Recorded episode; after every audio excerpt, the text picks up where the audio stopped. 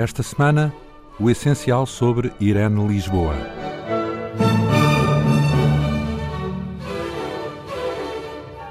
Irene do Céu Vieira Lisboa nasceu a 25 de dezembro de 1892, em Casal da Morzinheira, no Conselho de Arruda dos Vinhos. Era filha de um advogado e proprietário rural já na casa dos 60 anos e de uma camponesa muito jovem, a quem a criança foi tirada ainda muito pequena. Irene passa então a viver com o pai na Quinta da Madrinha, senhora já idosa, junto de quem o advogado foi ganhando alguma confiança. Entre os seis e os dez anos, Irene é interna num austero colégio de freiras de que guarda uma lembrança penosa, como escreverá mais tarde. Passa depois para outro colégio, mais alegre, moderno, cosmopolita.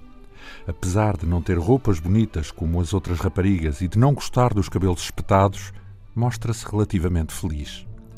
Paira, no entanto, sobre as recordações que deste tempo registra, a imagem de um pai que lhe mete medo, não sabendo nunca o que lhe dizer, e a sensação de ser uma menina de velhos que não sabe bem qual é o seu lugar. Pouco mais tarde, o pai casa com uma rapariga muito mais nova que se faz acompanhar pela mãe, mulher ambiciosa. Por ação destas mulheres, que veem Irene como um empecilho, a ligação da jovem Irene ao pai, já complicada, agudiza-se por intrigas que a adolescente não poderá controlar. Irene acaba por ir viver com a madrinha na casa de Lisboa. Durante algum tempo frequenta o liceu, até que, privada do amparo da madrinha, fica entregue a si mesma. Irene Lisboa acaba por fazer o magistério primário, distinguindo-se nos estudos de pedagogia. Permanece como bolseira na Bélgica e na Suíça, escreve vários ensaios neste domínio divulga novas metodologias, a de Montessori, por exemplo, e debruça-se sobre temáticas específicas, como a do desenho infantil ou as técnicas do ensino do cálculo. Irene Lisboa exerce a sua profissão de professora primária até ser afastada por motivos políticos, passando então ao funcionalismo. Começa a publicar regularmente em 1926, incluindo uma colaboração dispersa em publicações importantes da época, como A Presença, O Diabo ou A Seara Nova. A obra literária de Irene Lisboa divide-se em três linhas fundamentais: escrita para a infância, quadros da vida comum e escrita autobiográfica. Claro que esta arrumação em grupos não é evidente, porque eles se cruzam constantemente. E já agora alguns livros, por exemplo, Um Dia e Outro Dia e Outono Havias de Vir, são difíceis de enquadrar. São livros em verso, sim, mas serão livros de poesia? A própria Irene Lisboa assinala a ambiguidade destes textos quando escreve: Ao que vos parece verso, chamai verso, e ao resto, chamai prosa. Seja como for, a obra de Irene Lisboa faz-se a partir de um grande centro, a própria pessoa que escreve. No que se chamou de escrita para a infância, a riqueza dos textos resulta da influência de uma tradição de literatura infantil, cujos modelos seriam os irmãos Grimm, Anderson e também contos tradicionais portugueses, à qual se junta a intervenção de uma autora narradora que conta vários tipos de histórias. Assim, em Treze Contarelos ou em Uma Mão Cheia de Nada, temos histórias originais, construídas por uma narradora adulta a pensar em leitores crianças, ao lado de histórias que Irene Lisboa ouviu contar quando era pequena e que agora relembra, ou de outras que em criança construiu para povoar o seu universo de fantasia.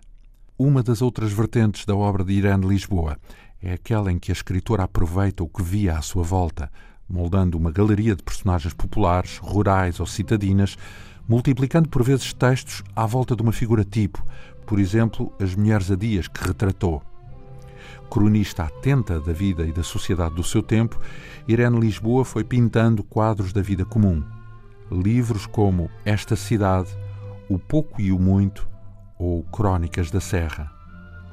Num breve relance sobre estes livros, imediatamente se constata uma característica comum. Todos refletem um real feito de pequenos nadas, de coisas aparentemente banais ou insignificantes, com quadros do cotidiano descritos por pinceladas curtas. Uma das consequências é a dificuldade de Irene Lisboa em classificar estes textos. Novelas ou noveletas? É evidente, por outro lado, que estas designações dão conta de textos pouco extensos, não chegando nunca Irene Lisboa a escrever um romance, como amigos e críticos lhe sugeriam. Talvez se possa perceber esta posição se nos detivermos numa passagem que Irene Lisboa escreve na introdução a esta cidade. Recolho neste volume umas tantas observações sobre casos que conheci que me pus a desfiar e a reconsiderar tranquilamente. Tirei deles novelas? Creio que não. Fiz deles histórias pitorescas ou morais? Também não o creio. Pô-los simplesmente em letra redonda. Contei-os. Contar é ainda um meio de dar ao corpo um esboço de estrutura completa dos assuntos. Mas, tendo eu atualmente a curiosidade persistente do que me rodeia, em vez de tentar o romance, isto é, a sua amplificação e derivações, lembrei-me de narrar, porque hei de eu romancear. Conto, exercito-me a analisar os casos e as criaturas. Percebe-se que o mundo exterior é muito importante como manancial de elementos em que se banha a escrita de Irene Lisboa. No domínio da escrita autobiográfica, situam-se obras como Voltar atrás para quê? ou Solidão Apontamentos, livro em que a voz do eu se espraia numa escrita íntima, ainda que a mescla de assuntos aponte para uma fuga à expressão da própria pessoa. É a escritora que o explica. Vêm-me continuamente ao espírito fragmentos de coisas que se deviam escrever, de coisas isentas de paixão, agradáveis, praticáveis, talvez apenas de observação. Ignorada pelo público, sujeita às hesitações e às dificuldades dos editores, os livros de Irã Lisboa, quer os que assinou desde sempre com o seu nome, quer os que assinou sob o pseudónimo de João Falco, foram em geral bem acolhidos pela crítica. Nos últimos anos da sua atormentada vida, Irene Lisboa partilhou uma casa com a família da dedicada amiga Hilda Moreira, que ilustrou alguns dos seus livros, passando algumas temporadas no campo ou na serra, escrevendo sempre. Depois de uma prolongada doença, Irene Lisboa morre em Lisboa em novembro de 1958, um mês antes de completar 66 anos. Programa de hoje teve por base o livro O Essencial sobre Irene Lisboa, da autoria de Paula Mourão, realização de Tânia Pinto Ribeiro, leitura de João Almeida e Maria Alexandra Corvella, assistência técnica de Leonor Matos. O Essencial sobre um programa da Imprensa Nacional em parceria com a Antena 2.